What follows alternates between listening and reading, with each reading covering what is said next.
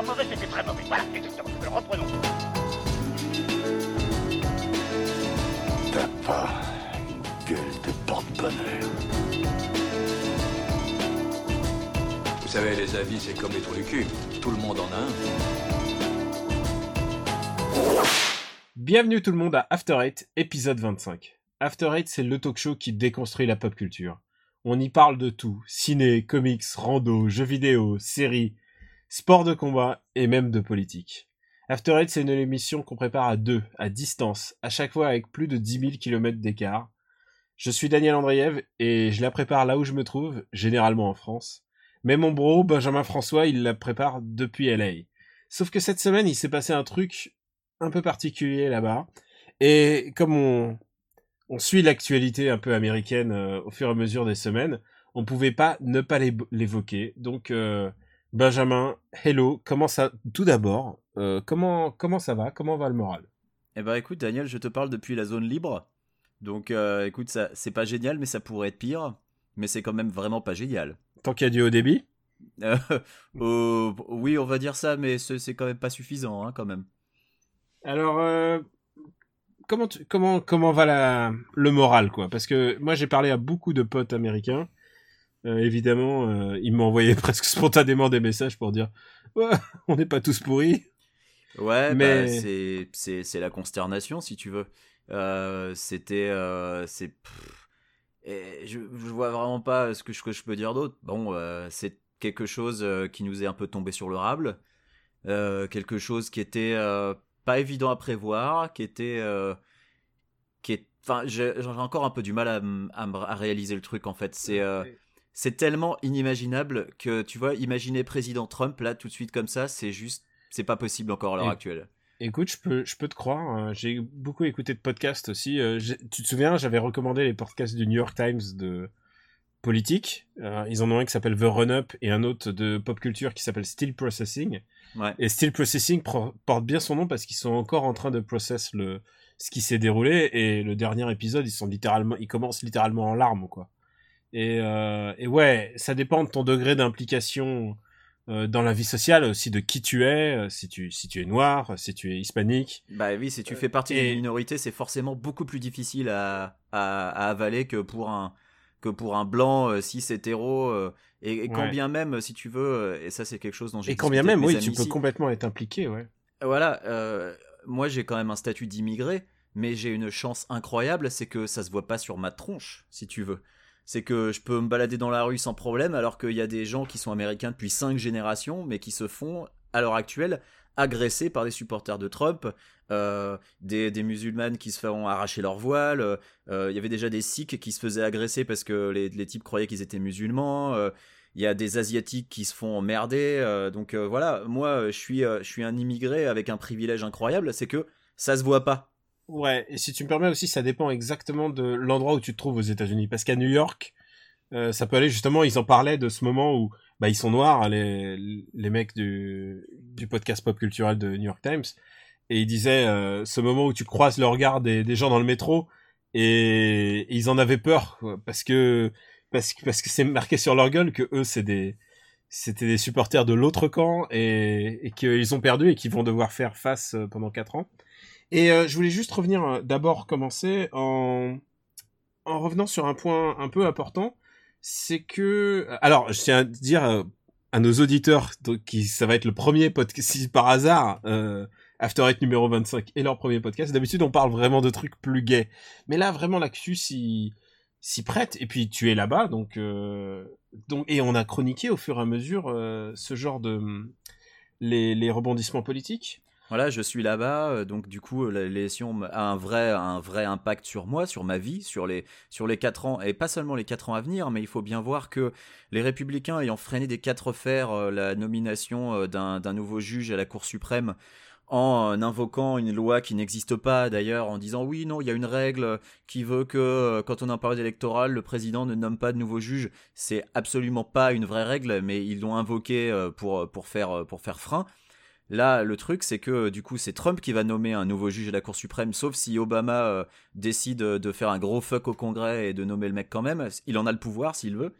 Euh, là, on va se taper un juge à la Cour suprême qui va être abominable, et il faut bien voir qu'il y a d'autres juges à la Cour suprême qui sont un petit peu vieillissants, et qu'il y a un risque que dans les quatre années à venir, malheureusement, euh, ils cassent leur pipe et que Trump soit amené à nommer des nouveaux juges. Et les juges à la Cour suprême, ils sont nommés à vie. Donc il faut bien voir que c'est pas juste un truc qui va, qui va avoir de l'effet sur la, la vie des gens pendant 4 ans. C'est quelque chose qui risque euh, de- d'avoir euh, de- de- un impact et une, des conséquences pendant très très longtemps. Et, on parle de je-. Ouais, bah, excuse-moi, euh, je, je veux juste terminer là-dessus. Je- Ouais, on parle de décisions comme par exemple le fait de rendre de nouveau illégal l'avortement, qui est fait partie de l'agenda de Mike Pence, qui est le vice-président de Trump, et que tous les gens qui à l'heure actuelle disent non, mais il reviendra pas là-dessus, détrompez-vous, détrompez-vous. Ce dont je voulais revenir aussi, c'est euh, dans After Eight 16, et en fait c'est nos auditeurs qui me l'ont rappelé. euh, on a parlé, tu as parlé de l'article publié, enfin du post de, publié par Michael Moore euh, fin juillet déjà, et qui et qui prédisait le, futur échec d'Hillary. Et je l'ai réécouté le- l'extrait et je me rends compte à quel point moi-même j'ai été genre pas aveuglé, mais je l'ai pas pris au sérieux. Et toi, tu l'avais clairement pris. euh, Tu avais dit non, non, mais il dit des trucs vraiment qui, qui, sont totalement plausibles et surtout des trucs qui sont vérifiés. Euh, il a il a parlé de bah, de du problème que Hillary euh, allait pas convaincre puisque c'est pas un vote d'adhésion mais un vote de résignation. Il a parlé de cette fameuse Rust Belt qui a fait défaut de tous ces classes populaires qui ont fait défaut à Hillary. Et à part à part le fait que il a pas il pas prédit euh, l'absence du vote noir qui aurait dû euh, normalement aller euh, naturellement vers Hillary et celui des jeunes aussi. Il avait raison sur tous les points et je m'en veux presque parce que j'ai réécouté l'extrait et tu parlais de l'article, tu le décrivais assez bien et et moi j'ai l'impression qu'on m'a donné les numéros du loto et que j'ai pas joué en fait. C'est très bizarre alors que inversement, on a eu tellement d'articles sur euh, voilà pourquoi Hillary va être élue présidente, euh, voilà pourquoi Donald Trump sera jamais élu, et à quel point les médias, les sondages ont été encore une fois euh, un blindside complet, complet de, on n'a pas vu le truc euh, venir. Alors, et il y a un truc en plus, c'est que toi, étant en France, tu as, tu as vu ça, même si tu as accès aux médias américains, tu as quand même le filtre des médias français qui s'est activé et qui, euh, qui t'a rendu encore plus imperméable au, au risque, euh, au, au- au risque Trump, si tu veux. Alors, Euh, alors, parce que- juste, juste pour te dire, il y a eu les élections précédentes et à chaque fois, les médias français sont toujours du côté démocrate. Euh, toutes Et- les élections Et pas- précédentes pas et, à que chaque fois il y a les français, hein. Les, Ouais. les politiciens français sont du côté démocrate. Je veux dire, Sarkozy s'était déclaré pour Hillary Clinton. D'ailleurs, Ouais, ça, mais, ça explique peut-être pourquoi elle a perdu, d'ailleurs. hein. Mais, mais, euh, mais, mais pour tout, genre, euh, tous les, les Dukakis et tout ça, tout ce que tu veux, euh, ils ont toujours été du côté démocrate, c'est, presque une tradition, donc j'ai l'habitude de m'en méfier. Et, euh, et puis, euh, et puis j'écoute, je, je, je lis le New York Times, le New Yorker, et évidemment, tout, évidemment, le biais de, de ces médias, et, ils se sont plantés dedans. Et d'ailleurs, j'invite les gens à écouter The Run Up du, du New York Times, où les mecs se font vraiment une autocritique, parce qu'ils se rendent compte que ils se sont plantés et qu'ils n'ont pas vu le truc et ils se sentent fautifs de ce qui est arrivé parce qu'ils n'ont personne ne l'a vu à part euh, à part Michael Moore et jusque dans les derniers jours euh, personne ne le voyait et je vais citer je vais citer encore une fois euh, juste avant de que tu enchaînes vas-y, vas-y. je vais citer une analyste que qu'on adore, c'est Laurent Saïm. C'est son tweet d'avant euh, d'avant le- l'élection, le dernier tweet avant l'élection. Elle est, elle a suivi toute la campagne de Trump, donc elle est Ouais. aux premières loges pour voir l'engouement populaire. Ou... Il faut, il faut quand même bien voir qu'elle, pendant 5 mois, elle a suivi la campagne de Trump, elle allait au meeting et elle se faisait copieusement insulter par Ouais. Trump et ses supporters en tant que Ouais. journaliste. Bien sûr. Donc elle a bien du courage, euh, la Lolo, euh, moi je dis big up. Euh, ouais, alors oui, mais ça dépend du niveau d'analyse que tu tu tu, Oui, tu alors, en ressors. Et alors son- L'analyse ce dernier l'analyse tweet, LH, l'analyse LH, c'est un autre sujet. C'est, c'est Ouais, un mais son dernier tweet, son dernier tweet est visionnaire. Ce soir, et je te le dis, je, te- je- je l'ai noté pour pas l'oublier mot pour mot. Hmm. Ce soir, la question que tout le monde se pose, c'est de savoir si Hillary Clinton gagne de peu, si Donald Trump reconnaîtra qu'Hillary a été élue présidente des États-Unis, et sa phrase, et sa phrase de con- et son petit phrase de conclusion, ça sera sans doute à surveiller. Et c'est, là que tu vois que la meuf peux être à tel a point suivi la campagne pendant 5 Ouais. mois et a quand même réussi à se planter dans les grandes largeurs. C'est ça qui est complètement maboule. Euh, et c'est te dire que tu vois, même, même en s'intéressant à la campagne, bah, c'est pas assez, c'est pas assez pour, pour ne pas voir que euh, il y, avait clairement, il y avait clairement bah, les, toutes les choses qu'a dit Michael Moore. Euh, derrière, ça a été un peu la curée. tout le monde a essayé de trouver des, des, des boucs émissaires et des excuses. on a vu par exemple Rachel Maddow, qui est une journaliste de MSNBC, qui était en train d'accuser les gens qui avaient voté pour un third party, donc pour Gary Johnson ou Jill Stein, ce qui est une connerie complète. Il n'y a pas une raison pour laquelle Trump a perdu, pour laquelle Clinton a perdu et Trump a gagné. Tu vois, tu t'es pas encore, tu t'es pas encore résolu. Ah non, mais moi je m'y suis toujours pas résolu. C'est toujours inimaginable pour moi de, tu vois, de me dire quand je vais rentrer chez moi. Euh, je vais avoir un portrait de Donald Trump en arrivant à l'aéroport face à moi, tu sais, quand tu descends ce fameux escalator à l'aéroport. Oh, quel cauchemar! Et quel contraste par rapport à Obama qui est, qui a quand même, et c'est ça qui est fou, c'est qu'il jouissait, il, c'est un des présidents sortants qui jouit le, le plus grosse popularité depuis très, long, très longtemps. Un énorme taux de popularité. Mais, mais voilà, c'est, bien la preuve que euh, il y, a, y a tout un tas, il y a tout un tas de facteurs, et Michael Moore en avait nommé cinq, que dire euh, c'est la faute de tel truc ou tel truc. Non, c'est euh, une accumulation de choses. Il n'y a pas juste une raison pour laquelle Hillary a perdu. Euh, il y, a, y a la démobilisation, il y, a, y a le vote sans conviction, il y a le fait que Hillary a, a, considéré que des États comme le Michigan, par exemple, étaient acquis. Et résultat, bah, le Michigan est parti aux républicains, de pas grand-chose, mais il est parti aux républicains parce que Trump, lui, Trump a vu qu'il euh, avait un coup à jouer avec justement ces gens euh, qui vivaient dans des États euh, appauvris, avec une, industrie défaillante, voire morte, hein, on peut le dire, et que lui, il a multiplié les meetings là-bas, et lui, il est allé leur dire, vous inquiétez pas, je recréerai des emplois. Alors, on sait pertinemment qu'il va pas le faire, parce que comment tu veux relancer une industrie mourante? Je veux dire, moi j'ai vu des vu des commentaires de gens sur Facebook dire, moi je suis je suis mineur, au sens le gars qui va à la mine, hein, pas le gars qui a pas le droit de boire. Et euh, Trump, il a promis qu'il allait nous aider. Mais il va vous aider comment, les mecs? Il a promis de réduire les impôts d'un côté, il a promis euh, d'augmenter le budget de la police de l'autre, mais il va vous aider comment? Il va pas recréer des trucs à miner au fond des mines, c'est pas possible. Ma, promesse préférée étant, il va régler le problème israélo-palestinien en, 30 jours.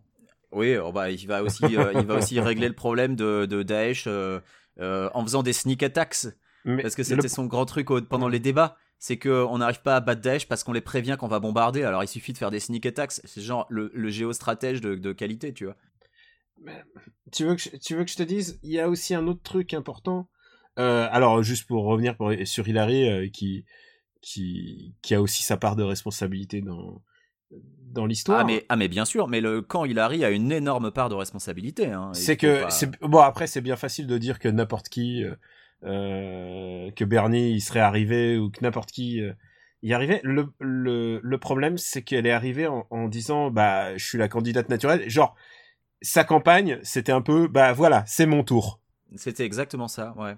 C'est euh, difficile, euh, c'est difficile de dire si un autre candidat aurait réussi. C'est pas possible de toute façon. On peut et pas je faire me de souviens d'un et je me souviens d'un gars qui l'a interpellé. tu sais, c'est Live Black. Black Lives Matter. Ouais, exactement. Euh, qui l'a interpellé sur son problème et elle lui a, elle lui a répondu, mais sur le ton de, de, euh, mais vous savez qui je suis Vous savez qui je suis Ça fait 30 ans que je fais ça. Genre, genre non, c'est pas comme ça que tu réponds à un cas qui a vraiment un problème.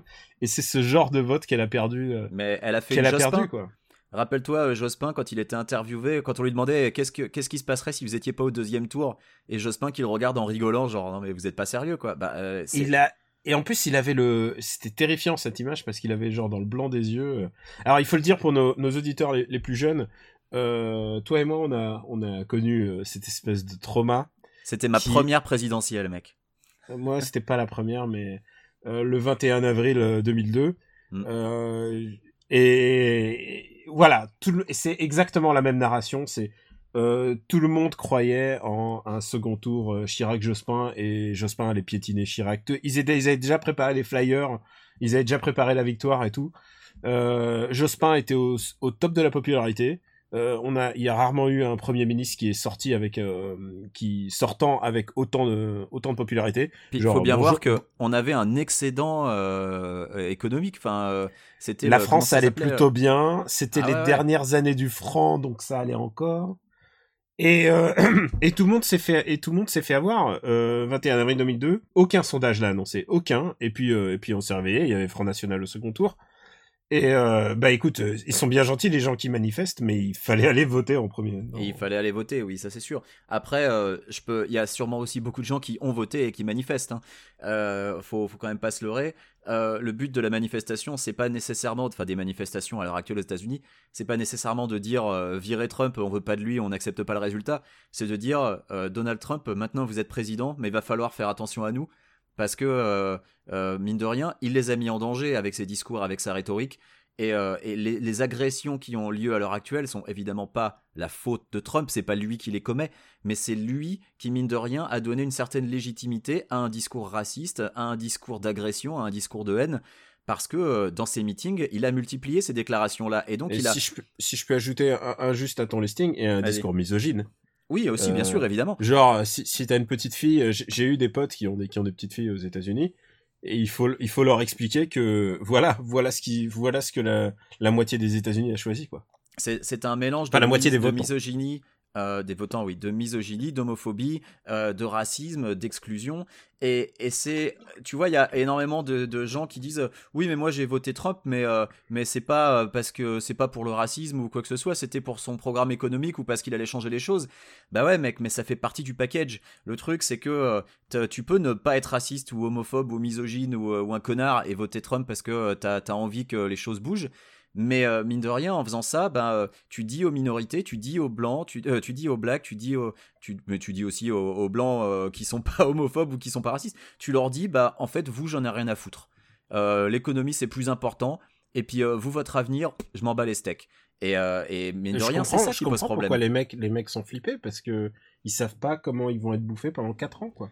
Et c'est exactement ça. Et, le discours qui consiste à dire non, non, mais euh, euh, vous inquiétez pas, euh, tout ce qu'il a dit, il le fera pas. Mais c'est curieusement euh, antinomique avec le fait d'avoir voté pour lui parce que euh, il allait faire les choses qu'il dit. C'est ça qui est, qui est complètement paradoxal. Alors, C'est que ça, énormément ça, de gens ont pas- voté pour Trump. Attends, laisse-moi finir. Ouais. Énormément de gens ont voté pour Trump en disant je vote pour lui parce que lui au moins il dit les choses comme elles sont. Mais derrière, ils défendent ses propos les plus outranciers en disant non mais de toute façon ça il pourra pas le faire. Ce qui est une connerie énorme. Enfin, il il faut un moment arrêter de, de jouer avec le feu parce que ça c'est jouer avec le feu. C'est voter pour un candidat en prenant le pari qu'en fait il va juste régler vos problèmes et il va pas euh, il va pas déporter euh, des millions d'émigrés ou alors euh, créer un listing des musulmans ou ou, ou annuler les droits acquis récemment par les communautés LGBTQ par exemple. Tu vois, le mariage gay, c'est au programme de Mike Pence de revenir dessus, tout comme revenir sur l'avortement, et tout comme le repeal de l'Obamacare.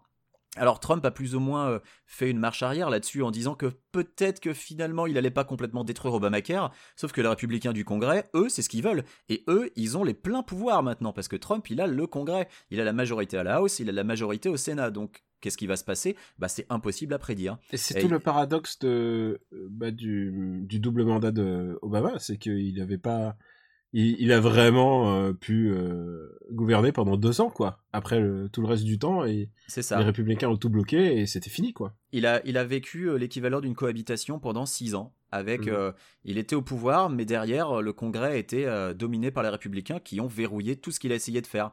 Et, et Obamacare, c'est vraiment passé. il est vraiment, il est vraiment allé avec les dents, quoi, pour le faire passer, parce que c'était, sinon, les républicains auraient bloqué tout. Et c'est, c'est, bah, c'est là, ça va pas être le cas. Plus, euh, plus généralement, j'ai envie de te dire euh, ce, ce que, sur ce que tu disais sur Trump. euh, je pense que s'il y a aussi une victoire systématique maintenant euh, de la dissidence euh, contre l'établissement entre guillemets, euh, c'est un truc qui va vraiment euh, vient d'Europe quoi. Ah, tout à fait. C'est la narration de euh, nous contre eux. Eux est toujours un peu un peu flou, c'est-à-dire euh, Les, élites, forces- les intellectuels, les, les, élites, les intellectuels, euh, les les chicanos, tout ce que tu veux, enfin genre vraiment n'importe quoi. Et euh, et nous, on vient on vient d'en bas cette narration et que ce milliardaire héritier s'affiche comme un anti-système, ça me enfin Bah, enfin, c'est un mec qui possède qui possède 7 7 gratte-ciel dans New York quoi. Ouais, non, c'est le paradoxe du vote Trump, si tu veux. Euh, la défiance envers les élites, euh, elle est compréhensible. Je veux dire, ça fait des Mais maintenant, que- elle, elle a atteint les États-Unis, quoi. Avant, euh, les États-Unis étaient pas là-dedans, quoi. pas pas encore, mais bon. Ils ça- avaient ça- un rapport très différent à la réussite et à l'argent et et là maintenant euh, tu sens que c'est bon ils sont mûrs pour ça de toute Euh, façon, on, leur a, on leur a envoyé le, les, les, les bonnes effluves du Brexit et de, et de tout le reste. Quoi. mais tu, on l'a vu senti, on l'avait senti venir avec Sanders de toute façon. Euh, la, la défiance envers les élites, euh, j'ai envie de dire, c'est c'est quand même légitime. Ça fait des années qu'on se fait enfler toujours par les mêmes gens. Euh, toujours, regarde en France, ça, ça fait des années que c'est toujours les mêmes qui, qui, qui briguent les élections, toujours les mêmes énarques, les mecs sortis du même moule, les gars qui sortent des, qui finalement sortent des mêmes milieux. C'est pas, c'est pas tellement surprenant qu'au final il y ait euh, une défiance des entre guillemets des, des petites gens, si tu veux. Ça, c'est Mhm. pas, moi, ça me paraît complètement légitime et normal. Non, mais ils se c'est- la sont c'est- fait mettre à l'envers depuis des années il y a un moment C'est ils pas en une ont marre. histoire de légitimité, c'est plutôt c'est que maintenant c'est systématiquement ça. Oui, et, euh, mais- et ce qui et ce qui peut en est, euh, bah, bien sûr. Alors euh, j'es- j'espère que t'as gardé ton droit de vote, mais c'est 2017 maintenant. J'ai toujours le droit de vote en France. Euh, je suis toujours partagé sur le fait de voter dans un pays dans lequel je ne vis plus et je ne paye plus d'impôts. Euh, après, euh, ça va sûrement être. Ah, pour que tu enfin, votes aux États-Unis, il faut que t'aies encore 8 ans de vie, non C'est ça? Ah, pour que je vote aux États-Unis, il faut que je devienne citoyen américain et ça, ce sera dans 5 ans. Donc, euh, c'est 5 ans après avoir obtenu son, euh, son, euh, son, certifi- son visa permanent. Donc, euh, il y a le temps encore. Donc, je suis pas prêt de voter aux États-Unis. puis- donc, puis, euh, je voterai même pas à la qui- prochaine élection si tu veux. Qu'est-ce qui peut se passer euh, Qu'est-ce qui peut se passer dans 5 ans aux États-Unis encore? Ouais, ouais, ouais. Mais tu vois, j'ai pas le droit de vote aux États-Unis, mais les décisions que Trump va prendre vont directement euh, me tomber dessus pour le coup. Parce que là, euh, tout Ah, ce qui est assurance santé, euh, ça va. Voilà, je, je vais évidemment être un. premières loges, ouais. Ah bah oui, oui, je vais en souffrir comme tout le monde. Après, j'ai- mes privilèges qui font que je vais pas souffrir des mêmes problèmes que beaucoup d'autres gens euh, craignent à l'heure actuelle et pour lesquels ils manifestent. Mais voilà, donc comme je disais, en France, euh, j'ai toujours ce dilemme est-ce que je vote en France alors que je n'y vis plus et que je n'y paye plus d'impôts? Euh, C'est un, c'est un dilemme moral que Mec, j'ai avec moi-même, donc j'hésite Si- encore. Si t'étais réfugié politique, t'auras le droit de vote tout de suite alors que t'as jamais vécu là-dedans. Ouais, ouais, je sais. Et- je vais te citer un exemple. J'ai j'ai de la famille réfugiée politique de Russie. Euh, ils, ils ont plié bagage au moment de l'ouverture du, du bloc de l'URSS. Et ils sont allés aux États-Unis. Ils habitent à, vers, euh, je crois, dans le Michigan. Donc tu vois. Et, et, c'est des gens à qui je parle très très peu. Hmm. Et ils ont voté Trump. Et, euh, et je je c'est ma grand-mère qui m'a dit, mais ils ont voté Trump. Et, et, et officiellement, enfin officiellement, ce qu'ils ont dit à ma grand-mère, c'est, c'est ah bah l'autre elle a volé de l'argent alors que donc on vote pas pour elle. Voilà, c'était ça leur argument. Et c'était un argument qui m'a paru si bête, énoncé comme ça, qui m'a paru si bête, euh, qui me rappelle ces, les, tous ces reportages que en général les journalistes français font, genre le le quotidien, le petit journal, ils vont dans les bleds super perdus des États-Unis avec vraiment les rednecks. Mais le Daily Show ouais. fait ça aussi régulièrement. Ouais, et les mecs qui disent ouais, euh, Hillary, elle a dit qu'elle allait tuer les bébés, tu vois. C'est, c'est, il y a vraiment, j'ai vu un mec qui, qui, dans un reportage, un mec qui dit ça, quoi. Mais Et, et, si t'as suivi un peu, si t'as suivi un peu l'élection, tu verras que WikiLeaks a laissé entendre qu'elle était sataniste. Tu, tu vois où on en est arrivé, quoi. WikiLeaks, la crédibilité des gus, quoi. Ouais, en plus, une sataniste, eh, tu sais quoi, je veux bien croire euh, qu'il existe des satanistes, mais elle est née en 47, quoi. Elle a 60, elle a quel âge? À 69 piges. Elle a 69 piges, genre, je- veux bien croire qu'il y a des satanistes de 60 ans, 69 ans, quoi, ça me paraît, genre, mais qui, qui est prêt à gober ça? mais plein de et gens, tu- regarde. Mais et tu regarde veux que je cette te affaire dise- des emails. Cette affaire des emails, c'était de la connerie en barre et ça a dominé toute la campagne ou presque. On n'a Oui, quasiment quand- pas parlé des programmes, on n'a quasiment pas parlé euh, de, de ce qui était vraiment prévu par les deux candidats. Les emails, ça a dominé le truc, quoi. C'est quand même incroyable. Alors que dans les emails, il y a réaction, que dalle. Tu sais quoi, c'était ma première réaction parce que, euh, bon, comment s'est passée la, la nuit électorale, c'est que je me suis réveillé à 4 heures, j'ai senti que ça allait être euh, tendu, donc je me suis dit, on va dormir avant et on va se réveiller après. Et je me réveille vers 3h30, je t'envoie un SMS et tu me fais Trump est en tête. Et là, je fais, oh putain, Ouais. et je regarde les premiers, les premiers chiffres, et, euh, et là, je me dis, putain, ça veut dire que les protocoles d'envoi d'email, c'est quand même très très important dans Ah bah, l'histoire de- l'histoire pays. C'est que ça a l'air très important pour une candidate et pas pour l'autre, puisqu'il a été établi ensuite que euh, la destruction d'emails chez Trump, euh, c'est aussi euh, un savoir-faire, ne serait-ce que pour euh, camoufler certains trucs un peu zarbi qu'auraient fait certaines de ses boîtes. Mais bref, ça a été, ça a été un festival de n'importe quoi. Et, Sur et les en emails, d'ailleurs, l'incompétence des journalistes a été, euh, a été phénoménale parce que, enfin voilà, il fallait, euh, il fallait occuper le terrain et il y avait cette espèce de biais euh, qui avait été montré à une époque où les journalistes, en fait, étaient naturellement, entre guillemets, contre Trump parce que quand tu es obligé de couvrir un candidat qui ment comme il respire, Et quand tu dis qu'il ment, tu donnes l'impression d'être biaisé contre lui. Alors que tu te contentes de rapporter les faits, techniquement. Tu te contentes de faire du fact-checking. Et donc, il y a eu une espèce de biais qui a fait que les journalistes, pour contrebalancer ça et donner l'impression qu'en fait ils étaient euh, équitables, ont mis le paquet sur les emails, ce qui est une connerie, mais parce qu'ils avaient a priori pas grand chose d'autre à dire contre Hillary Clinton. Ils auraient pu trouver d'autres choses à dire, dire par exemple, voilà, euh, euh, quand elle était secrétaire d'État, elle était plus interventionniste et tout. Mais non, il y a eu le, focus de fait sur ces emails et c'était c'était complètement aberrant si tu veux. Il y avait euh, il y a eu complètement un traitement disproportionné d'un truc qui était mais un pet de mouche. Sans, parler de, sans parler du directeur du FBI qui, 11 jours avant l'élection, revient dessus en disant Ah, finalement, on a peut-être trouvé quelque chose. Et qui, pendant 6 jours, alors que les gens votaient déjà, parce qu'il y, a un, y a un système aux États-Unis qui permet étant donné que plein de gens ne vivent pas dans l'état dans lequel ils votent, c'est qui permet aux gens de voter par, euh, par courrier. Euh, c'est une sorte de procuration par courrier, donc ils votent en ils ont voté par courrier sans savoir que finalement c'était que du pipeau. Que finalement c'était que du pipeau. T'as aussi des États qui, pour euh, faciliter les choses, parce que le jour de l'élection, il y a quand même des files d'attente euh, qui sont d'une longueur telle que des fois tu attends 4 heures avant de pouvoir voter. Il faut quand même bien voir que le jour de l'élection aux États-Unis, tu ne votes pas que pour le président, donc ça prend un certain temps. Donc du coup, étant donné qu'il y a beaucoup de gens qui vont voter et que c'est organisé honnêtement, je sais pas comment ils se démerdent pour organiser ça aussi mal, parce que c'est censé quand même être la première puissance au monde, mais euh, des files d'attente de 4 heures pour voter, c'est quand même incroyable. Mais ils votent aussi pour euh, le juge local, ils votent aussi pour euh, qui va être le gardien du cimetière du coin, ils votent pour tout un paquet de trucs dont on a pour le cannabis. Alors, ils votent aussi sur des propositions, oui, des, projets de loi, comme par exemple là, la Californie a, a légalisé la marijuana, de même que quatre autres États, la marijuana récréative. Euh, ça, je pense que tous les journaux en ont parlé. Euh, mais la Californie, qui est un État progressiste, a aussi euh, fait des trucs qui étaient assez cons. Par exemple, il y avait une loi qui visait à réduire le coût des médicaments, une loi qui a été un projet de loi qui a été abondamment combattu par les industries pharmaceutiques à coups de millions. genre, ils ont dépensé genre, je sais plus combien de millions de dollars en communication, en mettant en avant des vétérans, en disant oui, ça va augmenter le prix des médicaments des vétérans, mais ça augmenterait le prix des médicaments si les industries pharmaceutiques l'augmentaient. Enfin, tu vois, les mecs, ils, ils ont mis le paquet euh, pour défendre leur petit lobby, et résultat, la loi, elle est pas, pas passée.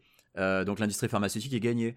Et euh, ce qu'a fait aussi la Californie, et ça c'est vraiment dommage, c'est qu'ils avaient une opportunité pour abolir la peine de mort. Ça n'est pas passé. Et pire encore, il y a une loi qui proposait au contraire d'expédier les exécutions des condamnés pour que ça aille plus vite, et elle allait passer.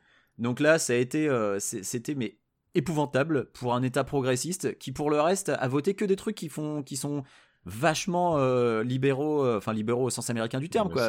les, mecs se souviennent que de la marijuana. Mais c'est quand même dingue. Euh, alors après, il y a la formulation des lois en elles-mêmes qui sont complètement alambiquées et du coup, tu es obligé de lire des articles de décryptage et d'explication parce que si tu te retrouves juste face à ton bulletin et tu sais pas exactement pourquoi tu votes, tu, votes de travers. Et, et ça, c'est évidemment de, du légalisme entre guillemets. Tu vois, tu utilises un charabia pour, pour planquer dans une loi qui a l'air jolie un truc qui est dégueulasse au milieu. Euh, et y a, mais il y a des trucs sympas qui sont passés. Il y a par exemple euh, le financement du métro de Los Angeles euh, a été voté, a été accepté à genre 70% des votants. il, il avait besoin de 66% pour passer et c'est passé à 70. Donc Los Angeles va enfin avoir des nouvelles lignes de métro d'ici à bon à 2040. Donc j'aurai le temps de crever d'ici là parce que bon avec la politique de Trump on va se bouffer de la pollution à mort mais ah, c'est vrai qu'il est. Je pense pas que ce sera les mesures les plus écologiques. Ah bah euh, le, mec, qui, le, mec pour qui le, le, mec pour qui le dérèglement climatique c'est une invention de la Chine, non, tu, je pense pas que l'écologie ce soit sa priorité. Tu m'as fait penser à quand même quelque chose, cette, cette, le fait qu'il faille lire des articles et aussi euh, bah, se cultiver pour essayer de voir. Ça m'a fait aussi penser à cet article, je crois que c'était Numérama, qui parlait des bulles de filtrage et à quel point euh, maintenant avec les réseaux sociaux, par exemple Facebook, on va lire que des trucs sur lesquels on est d'accord, euh, avec lesquels on, finalement on épure notre notre sens critique parce qu'on n'est jamais mis à, on n'est jamais mis. Euh, il n'y a pas d'articles euh, qui vont, tu vois, comme les décodeurs qui vont te faire tous ces articles de fact-checking, par exemple, n'arriveront jamais chez les gens, par exemple, qui ont voté Trump, et inversement, les trucs fachos, enfin les trucs fachos, les les trucs euh, républicains, ultra républicains, arriveront pas devant ton, devant ton regard parce que tu n'as pas d'amis, euh, sans doute pas d'amis républicains. Alors je suis un peu partagé là-dessus. Euh, je suis d'accord sur le fond. oui, évidemment, il y a une chambre d'écho et, les réseaux sociaux sont, pour moi, les réseaux sociaux sont une transposition de, de, ce que tu es dans la vie. C'est-à-dire que dans ta vie de tous les jours, toi, si tu es plutôt à gauche, tu vas pas avoir beaucoup d'amis qui votent Front National ou alors, euh, si euh, ils le font, ils le font en scred et ils t'en parlent pas si tu veux. Euh, je pense pas que tu aies beaucoup d'amis qui soient ouvertement racistes ou homophobes, parce que s'ils l'étaient, ce seraient plus tes amis. je pense que les réseaux sociaux sont une représentation de ça.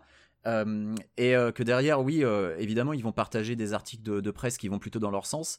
Maintenant, sur Facebook, tu as toujours la possibilité de, de, cliquer sur un trending topic, par exemple.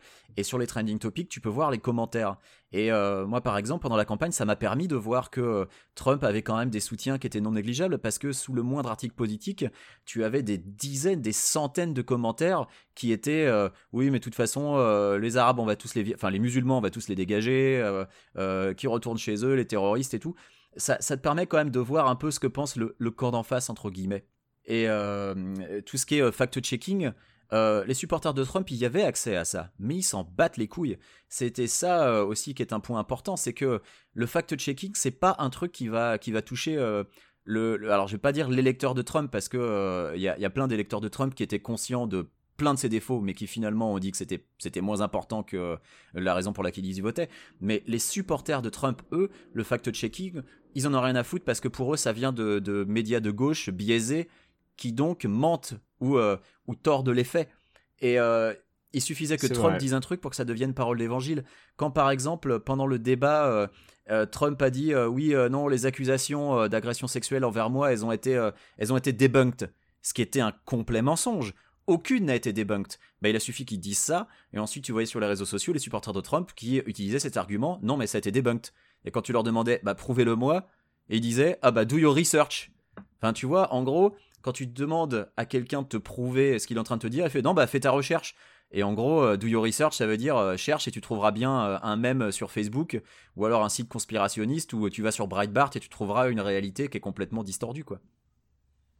Écoute, j'ai dû faire ça il y a pas il y a il y a ce matin un mec qui m'envoie un mot parce que j'ai dit merde, Léonard Cohen est mort. Vraiment une semaine de merde. Hein. Léonard Cohen est mort et le mec il me dit ah Léonard Cohen se se ce, ce, membre du TSAL, tu vois. Et genre, je me suis dit, merde, d'où est-ce qu'il a sorti ça? Et j'ai même pas répondu, mais...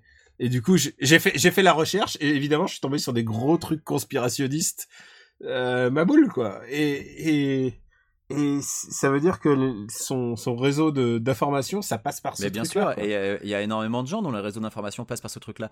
Et là-dessus, Facebook a une responsabilité, parce que oui, évidemment, euh, il y a euh, cette absence complète de, euh, filtrage entre guillemets. Euh, et je me mets dans la peau de Facebook, c'est pas évident à filtrer non plus, hein, mais quand tu as une image photoshopée avec un mème qui raconte absolument nawak, mais qui est partagé des millions de fois, c'est pas évident. C'est pas évident, si tu veux, de, de, de modérer ce truc-là. C'est pas évident de, de canaliser ce truc-là. Euh, après, mm. Facebook, là où ils ont une responsabilité, c'est sur le hate speech. Euh, et ça, on l'a vu des dizaines de fois, Facebook comme Twitter d'ailleurs, où les mecs disent Bon, bah, après étude euh, de votre demande, nous avons considéré que c'était pas, c'était pas contraire aux règles d'utilisation. Et tu regardes les tweets en question, c'est carrément des menaces de mort. Et tu fais Mais comment ça, c'est pas contraire aux règles d'utilisation? Il y a un gros problème de modération des réseaux sociaux. Écoute, j'ai vécu, ben, justement, ça va faire pile. C'est pas un an, non, justement. Je. Je les, les tragiques événements se mélangent dans ma tête. C'était au moment de Charlie Hebdo et j'ai vu un, mec qui, qui écrivait euh, que c'était bien fait, euh, que c'était bien fait que le, le, les gens se soient fait abattre, les, les flics et tout. Enfin, et il avait toute une espèce d'idéologie débile pour expliquer que le flic avait abandonné le combat. Et ouais, genre, ça me paraît, j'étais révulsé et c'était la première fois que je, je signalais quelque chose sur Facebook, puisqu'en fait, je, je, suis relativement préservé, comme tu disais, on, en général, c'est nos amis, mais là, c'était un ami d'amis qui répond à quelque chose. Donc, du coup, c'est apparu chez moi et j'essaye quand même de me préserver de tous ces trucs. Et donc, je suis tombé sur cette, euh, cet article ignoble et ben évidemment, je l'ai signalé à Facebook. Évidemment, Facebook n'a rien fait. Ils m'ont dit euh, c'est bien gentil, tu, peux tu peux dire euh, tu peux dire que tu veux brûler tous les homosexuels, il y a aucun problème quoi. Tant que tu montes pas un nichon, tout va bien pour. Euh, ah bah oui, c'est sûr que dès que tu montres un nichon, là, Facebook, par contre, ils sont très rapides. Je pense qu'ils ont déjà, ils ont un algorithme de reconnaissance sur les images qu'il fait pour eux. Et puis derrière, au niveau de, au niveau des signalements, ouais, ouais, ça c'est traité assez vite. Mm. pour revenir sur ce que tu disais sur sur l'écho et le, fait qu'on est un peu dans une bulle, je, moi j'ai vu ces derniers jours des amis proches déclarer sur Facebook ou sur les réseaux sociaux que bon bah en fait ils allaient certainement pas rentrer dans leur famille pour Thanksgiving ou Noël euh, surtout Thanksgiving, qui est vraiment euh, la fête pour laquelle les Américains rentrent chez eux, beaucoup plus que Noël. Euh, Noël a, moins cette dimension de fête familiale, alors que Thanksgiving, c'est vraiment le truc où tu rentres dans ta famille. Et il y en a plein qui ont dit, bah, je rentrerai pas dans ma famille. Euh, alors ça, ça a provoqué des réactions du genre, ah, ah, ah bravo la tolérance, mais euh, ça n'a rien à voir avec ça. Le problème, c'est que euh, on a, il y a toujours cette histoire de, l'oncle raciste qui vient pendant les repas de famille et t'es un peu gêné, mais bon, euh, ça reste la famille. Là, faut bien voir que euh, on parle de, gens qui rentreraient dans une famille remplie d'oncles racistes. Et du coup, tu peux rien dire parce que là, tu vas te faire taper sur la gueule. Euh, parce que là, tu peux te retrouver en danger. parce que, oui, tu te retrouves dans une situation où c'est pas une question de, refuser aux gens le droit d'avoir des opinions différentes. C'est une question de, à partir du moment où toi, tu auras un discours différent, tu peux être mis en danger. Et ça, c'est un gros problème. Et on l'a bien vu, euh, quand les, les supporters de Trump à l'époque pensaient qu'il allait perdre, les gars, ils appelaient aux armes. Ils parlaient d'insurrection armée si jamais Hillary Clinton gagnait l'élection. Alors après, ils font ça à tous les coups. Ils font ça tout le temps. Ils ont fait ça Euh, pour Obama. Et finalement, non, je, suis personne pas pris je ne les- suis pas personne d'accord. les Ça n'était pas du tout. Euh, j'ai lu des trucs genre on va marcher sur le, on va Ouais, marcher mais sur ça n'était pas avec la même violence et ça n'était pas avec la même euh, avec le même euh, la même fréquence. Ce n'était pas aussi important parce On- que Trump lui-même disait qu'il refuserait le résultat. Et ça, c'est une énorme différence Mm. parce que quand ton candidat dit lui-même qu'il va refuser le résultat, ça te galvanise, ça te donne une espèce de légitimité euh, à, à faire ce que tu ce que tu dis. Euh, alors que à l'époque avec Romney, Romney il a accepté sa défaite et basta. Euh, ou même avec McCain, McCain n'aurait jamais appelé aux armes. Alors que là, tu vois, on est quand même en présence de Trump à plusieurs fois faire des allusions sur le fait que Hillary pourrait se faire flinguer. Enfin, on en est quand même là. Et évidemment, On- moi, je, je comprends, je comprends euh, mes amis qui disent du coup, bon bah euh, ouais, non, euh, je pense que là, je vais pas forcément rentrer dans ma famille parce que je m'y sens pas en sécurité. Et, et je les comprends. je pense que là, on, on, on a bouclé le truc puisqu'on retombe sur la, sur, sur les arguments de Michael Moore. C'est, c'était ce qu'il appelait le white male euh, Ouais. last stand. C'est, c'est le baroud d'honneur de l'homme blanc, euh, celui qui a été frustré d'avoir eu un président noir pendant huit ans, euh, celui qui s'est dit, eh non, on on va quand même pas, on va pas quand même élire un, dé- un démocrate, qui plus est une gonzesse. C'était vraiment ça. C'est le celui qui est frustré qu'on le traite et- de raciste quand il est raciste. C'est celui qui est frustré qu'on le traite de misogyne quand il est misogyne. Enfin voilà, c'est le, c'est le Hungry White Man qui ne peut plus se comporter comme on se comportait dans les années 50, à l'époque où, euh, était great et qu'il va falloir make great again. C'était exactement l'argument de campagne de Trump. C'est que, euh, oui, euh, on vous a dépossédé de votre Amérique, c'est parce que euh, maintenant on vous autorise plus à être raciste ou à être un gros connard. Et, et c'est ça, le, leur argument, c'est que, haha, voilà, vous voyez, hein, ça, vous nous avez traité de racistes pendant des années, hein. Et bah ouais, bah maintenant vous êtes raciste, encore. Mais vous pensez que vous êtes légitime à l'être. Et, et c'est ça le, le, le Last Stand of the Angry White Man, comme tu le dis, c'est exactement ça. Bon, écoute, euh, je te donne rendez-vous dans 4 ans. je pense que je, je sais pas pourquoi, j'ai l'impression que ça va durer qu'un seul euh, qu'un seul mandat. Écoute, je sais sais, pas pourquoi, même pas si, je sais même pas si ça durera un mandat parce que il va peut-être se faire impeach. je suis pas. Euh, il a 75 Bah, il a Il a tellement de 75 procès au cul à l'heure tellement actuelle. Il a 75 procès ouverts contre lui à l'heure actuelle. Euh, on parle d'un mec, alors je crois que j'avais lu un chiffre qui était de 1100 depuis, enfin il a eu 1100 procès dans sa vie.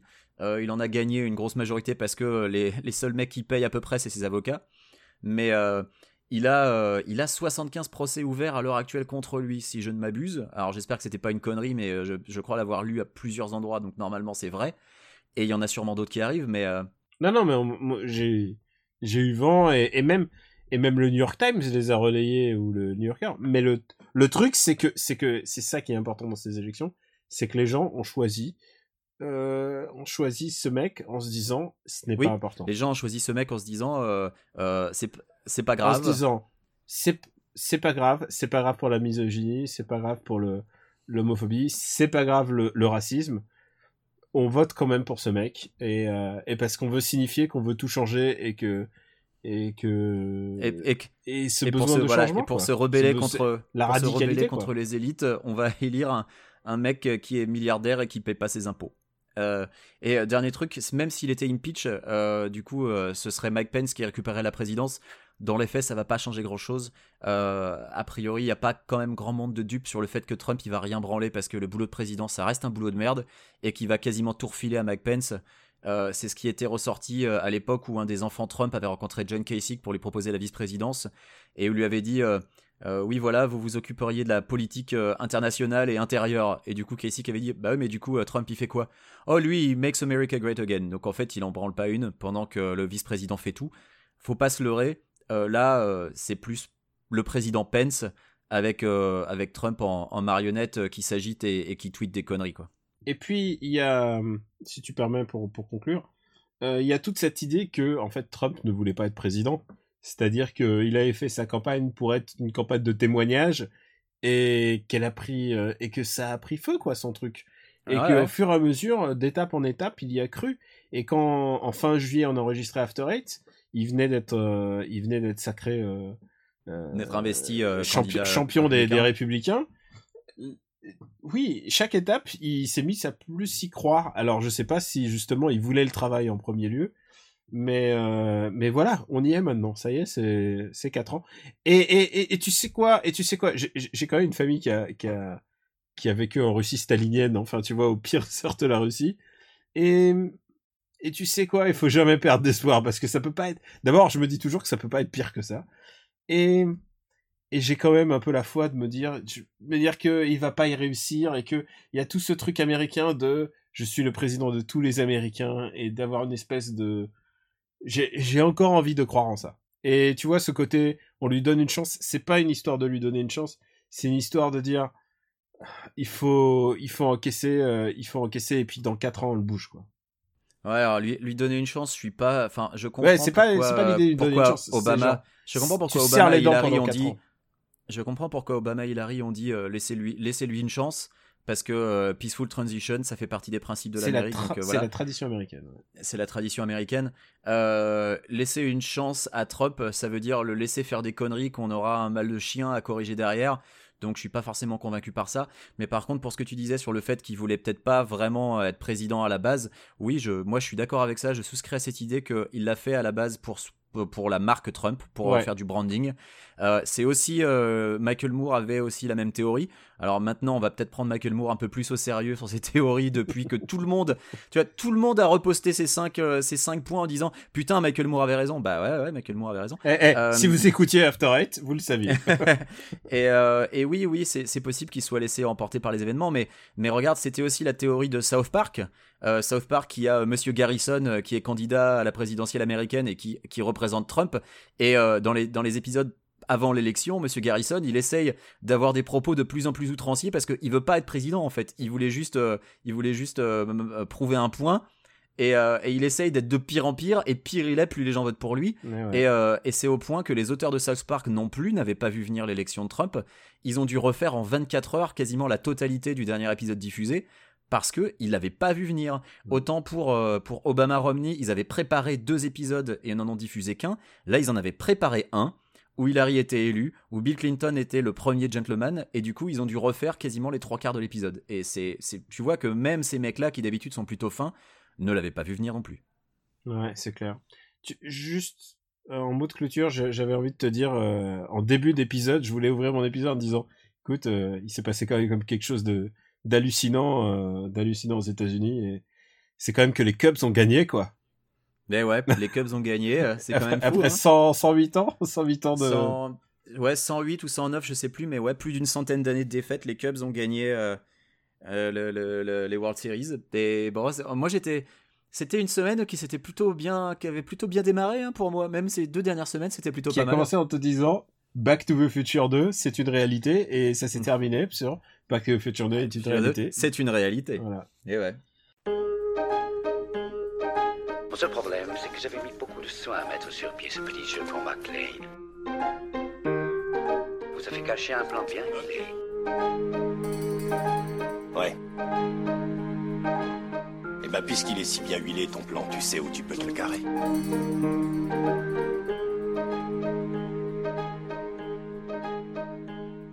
After Eight est un titre trompeur parce qu'à la fin, on balance nos recommandations alors, Quix, euh, je sais que tu as une recommandation, mais à la base, si, si Hillary devait être élu, et si tout s'était passé comme prévu, euh, selon, selon bah, comme, comme tous les médias l'avait prévu. Écoute, euh, According to plan, comme on dit. on aurait dû parler de Doctor Strange.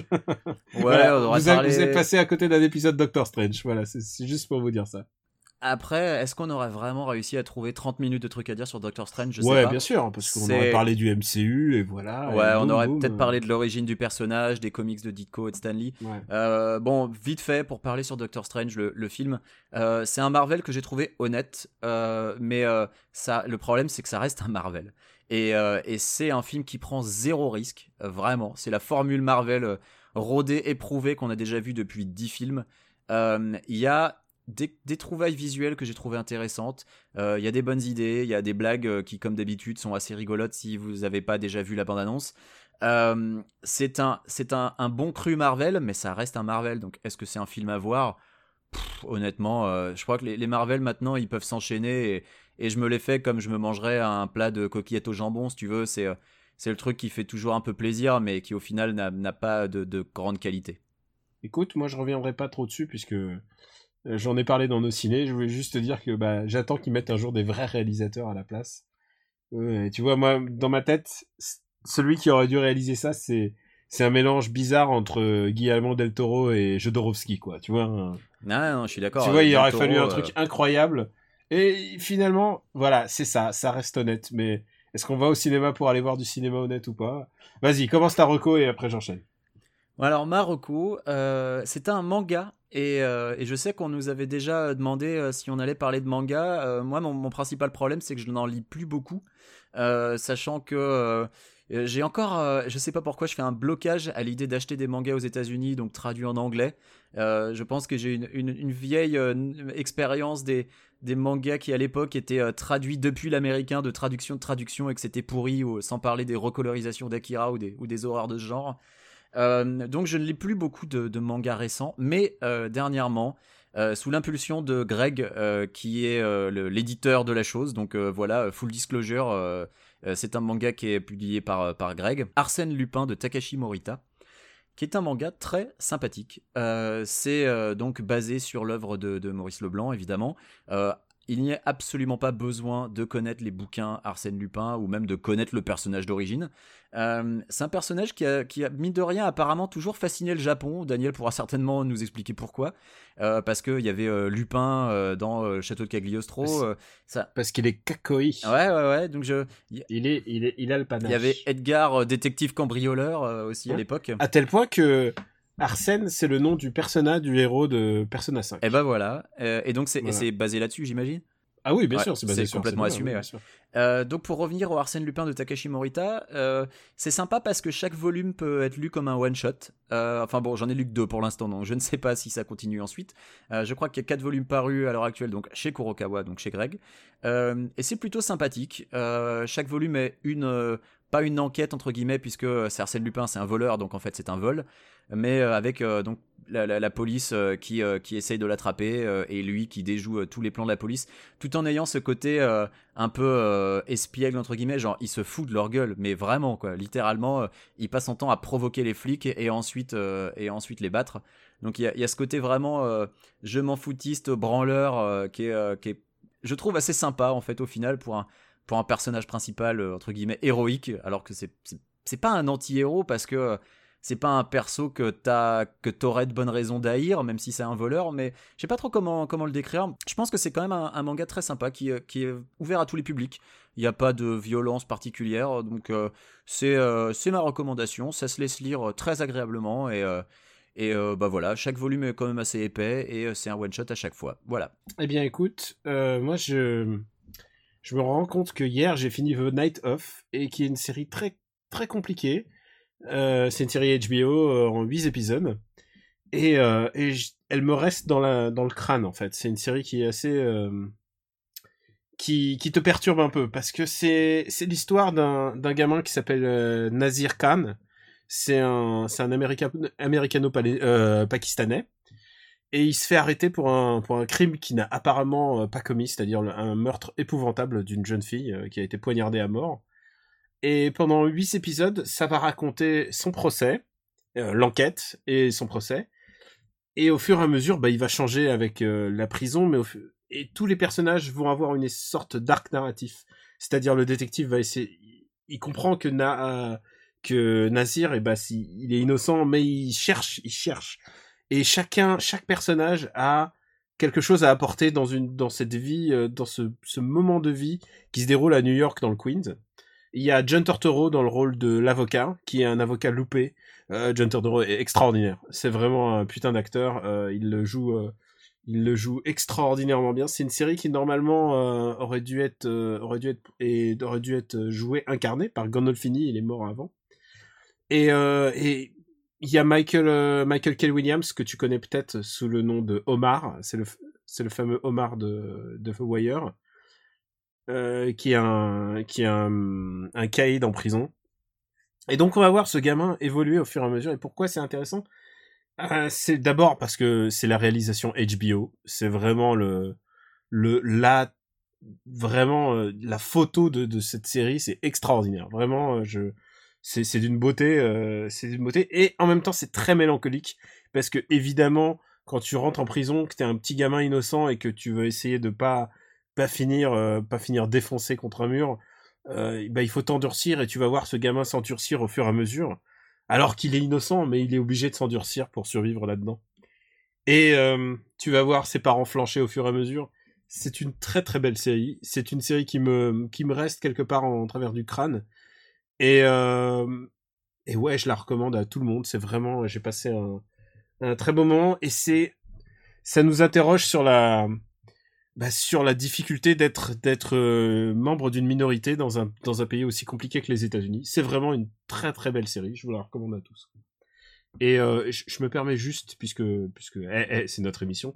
Dans Super Ciné Battle, j'ai recommandé Mademoiselle de Park Park Chan Et, je le refais ici, j'en profite parce que cet épisode sera diffusé avant Super Ciné Battle. Et j'ai vraiment envie que vous voyez ce film avant qu'il qu quitte les salles. C'est le meilleur Wood. C'est vraiment un très très très beau film. Et si vous voulez une critique un peu plus, plus poussée, bah, je vous invite à écouter Super Ciné Battle la semaine prochaine.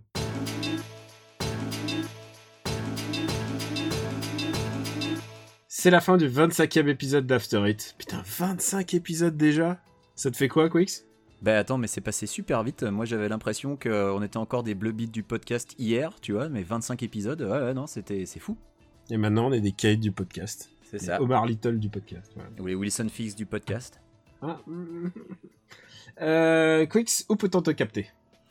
Euh, sur Twitter, KWYXZ, euh, ou entre deux retweets de Laurent Saïm, euh, je, je, continue à, je continue à dire, à dire des bêtises. Elle, elle a pas, toujours pas compris que tu te moques un peu d'elle. Mais je, mais ah, c'est, c'est de la moquerie, euh, comment dire euh, c'est euh, c'est bénévolente. Alors je cherche le mot en français, tu vois. Je deviens un peu Jean-Claude Van Damme, je cherche mes mots en français. Euh, c'est gentil, c'est jamais méchant. J'ai un. Oui, bien sûr, c'est un peu moqueur, mais j'aime mais Lolo d'amour pur. Tu sais que pour préparer cette émission, j'ai remonté tout son fil Twitter. Et oh là là, c'est d'une nullité, putain, mais c'est terrifiant quoi. Alors tu dis pas du mal de Lolo, parce que moi son dernier, son dernier message que j'ai retweeté, c'était Trump n'est pas sorti de son appartement au 54e étage depuis 48 heures et après vérification, il a une terrasse et un jardin. Et moi, je trouve ça beau. et sinon, euh, un peu avant, elle a tweeté 11h11, Trump Wing, toujours rien à signaler, avec une photo de deux mecs devant, bah, dans la Trump Tower. Et là, je suis là, genre, vivement 11h12. Franchement. Euh, non, mais j'adore Lolo, j'adore Lolo. Elle est formidable. Et toi, Daniel, où peut-on te retrouver? Ben, moi, comme d'habitude, sur Twitter, euh, Camille Robotics, K-A-M-U-I-R-O-B-O-T-I-C-S. Euh, normalement, j'ai pas mal d'articles à venir, euh, notamment sur Final Fantasy XV. Donc, si vous aimez Final Fantasy, si vous avez envie d'un After Eight spécial Final Fantasy, s'il vous plaît, dites-le parce que parce que Quix n'est pas un, fan de Final Fantasy, donc non. Il faudrait. J'ai envie de lui imposer ça. Je suis Team Dragon Quest, moi, donc voilà. Ah oui, mais il faut en parler parce que c'est FF15. Bon, là, tu vois, je suis, au, je suis au milieu du Dragon Quest 4. Là, j'ai terminé les trois d'avant. Tout va bien. Alors vous pouvez nous. Attends, j'ai oublié de dire, j'ai aussi un article. J'ai posté un article sur Gaming Since 98X sur Mad Max que j'ai mis en lien à l'épisode précédent. Mais... Que tu as mis en lien à l'épisode précédent, voilà, mais je, l'ai terminé depuis, donc euh, voilà, c'était pour dire, l'article est toujours là et, je pense toujours la même chose que ce que j'ai écrit dedans. Voilà, voilà. Et euh, ben moi, vous pouvez me retrouver donc bah, sur Gamecult, mais surtout aussi sur Super Ciné Battle. Le prochain épisode arrive lundi prochain. Et franchement, on s'éclate à faire les années 70. Euh, c'est vraiment, c'est vraiment super. Euh, quant à After Eight, bah, c'est after8.fr et on est aussi disponible sur YouTube, euh, sur Twitter, on a notre compte Twitter et, euh, et sur Facebook et sur euh, voilà, j'ai fait j'ai fait le Et tour. t'as fait le non tour, ouais. T'as fait le tour. Fait le SoundCloud n'est plus mise à jour. Ouais, et n'oubliez pas de et ça ça on, on insiste, on insiste. Non, on insiste pas tant que ça. On le suggère à la fin. Les petites étoiles iTunes, c'est super. Euh, en parler autour de vous, c'est encore mieux. Et, euh, et ouais, ouais, faites, faites connaître After Eight euh, autour de vous. Aujourd'hui, c'était un épisode un peu spécial. On espère que vous supportez la politique américaine. Et euh, faut pas oublier un truc, c'est que moi, je suis pas un journaliste politique. Euh, Quick, toi, Et moi encore moins. t'es même pas journaliste, mais, mais on a parlé de quelque chose qui nous tenait à cœur. Voilà, Euh, on n'est pas des analystes, on n'a pas la prétention d'être euh, d'être d'être des, mecs du New York Times, on n'a pas la prétention d'être- les mecs du Fig ou les mecs de du, du Monde, mais mais voilà, le truc c'est que c'est que bah, d'abord on, on a prédit que on a prédit on a on a émis la forte possibilité que que Trump allait être élu, donc donc quelque part ça nous légitime dans nos choix. Ouais, bon après, euh, moi je me suis juste basé sur un article de Moore que je trouvais pertinent. Hein. J'ai Ouais. pas, j'ai pas vocation à dire, eh regardez, euh, je l'avais dit. Non. C'est euh, vrai, c'est vrai. Non, on tire pas, de- on tire pas d'orgueil là. De surtout, surtout d'un truc de, de- de- des conditions tellement, tellement difficiles pour tellement de gens quoi. Moi j'ai cette habitude de toujours prévoir le pire, ce qui fait que t'as souvent des gens qui disent ouais mais non t'es catastrophiste et tout. Ouais mais je pense que c'est une bonne chose de toujours s'attendre au pire parce que quand du coup quand il se prédit bah t'es un peu moins surpris. Mais euh, qu'est-ce que tu fais à LA Il faut que tu ailles à New York. Mm. Les gens comme toi, ils sont à New York. Euh, ouais mais non justement moi je, je sais pas New York c'est une ville qui me qui me filerait des crises de, de stress je pense je, je peux pas. Bon bah voilà, vous savez tout, vous savez tout maintenant sur Benjamin François. Moi je suis On content dit- d'avoir des gens autour de moi qui sont qui vivent en short et en tongs et qui sont qui sont plus euh, relax. Eh ouais, ouais, évidemment. Ça me permet de mieux assumer mes névroses. On vous dit à bientôt pour le prochain épisode, qui sera un épisode moins politique, ça on peut vous le garantir. Ah c'est promis euh, nous nous-mêmes on en a besoin on a besoin de décrocher un peu et de parler d'autre chose. Parce qu'on l'a fait quand même très très vite, euh, Doctor Strange. Genre, on l'a fait une minute chrono. on a balai Ouais, quoi. Ouais, ouais. Mais, mais Doctor Strange, tu sais, je l'ai je l'ai vu et je me suis dit, bon, bah voilà, je l'ai vu, je suis content. Bon, c'est bon, c'est fini. Adios. Ouais, séance du matin aussi. Ouais, c'est ça. On vous embrasse, on vous dit à bientôt. Merci, bisous. Et des bisous. Salut.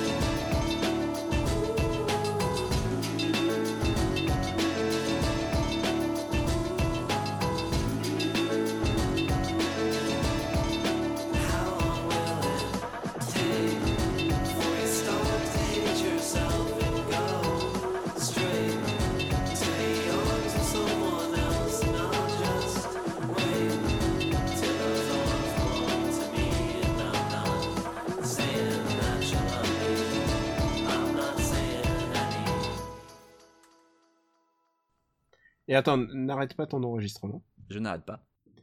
Euh, je te lis juste le, le- mon pote. Alors, euh, alors, mon pote, je t'explique juste qui c'est. Euh, tu peux, tu peux garder ça aussi. Je sais pas, si- je sais pas si je te le fais en bonus. Hein, c'est pas. Vas-y. C'est Joe, c'est un prof à la retraite et il habite en Pennsylvanie, donc un des un des fameux swing states.